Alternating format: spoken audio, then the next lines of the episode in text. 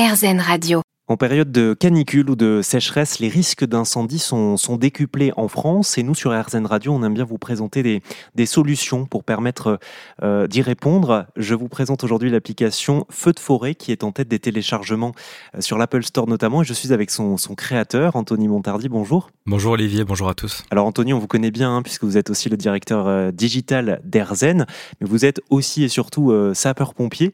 J'aimerais bien voir avec vous ce que l'on doit faire si on est témoin d'un départ de feu quels sont les bons réflexes à avoir, au-delà évidemment de le signaler sur l'appli feu de forêt Alors tout d'abord, euh, l'action la plus importante, eh bien, c'est euh, d'alerter euh, les sapeurs-pompiers.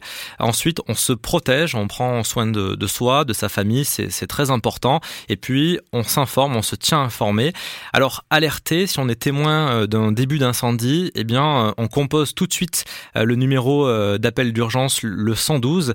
Et si on est une personne malentendante, eh bien, on peut écrire un SMS au 114. Et ce qui est important également, c'est de donner euh, l'adresse du feu, de le localiser le plus précisément possible. C'est très important parce qu'il faut absolument que les secours arrivent euh, au bon endroit et le plus rapidement possible. Ensuite, on cherche à, se protéger, c'est très important.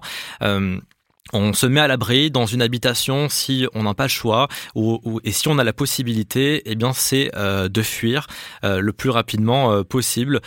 également si on est bloqué, il faut pas rester on est bloqué par par les flammes en voiture, il ne faut pas rester dans la voiture parce que dans tous les cas la voiture va va prendre feu et elle nous protège en aucun cas de l'incendie.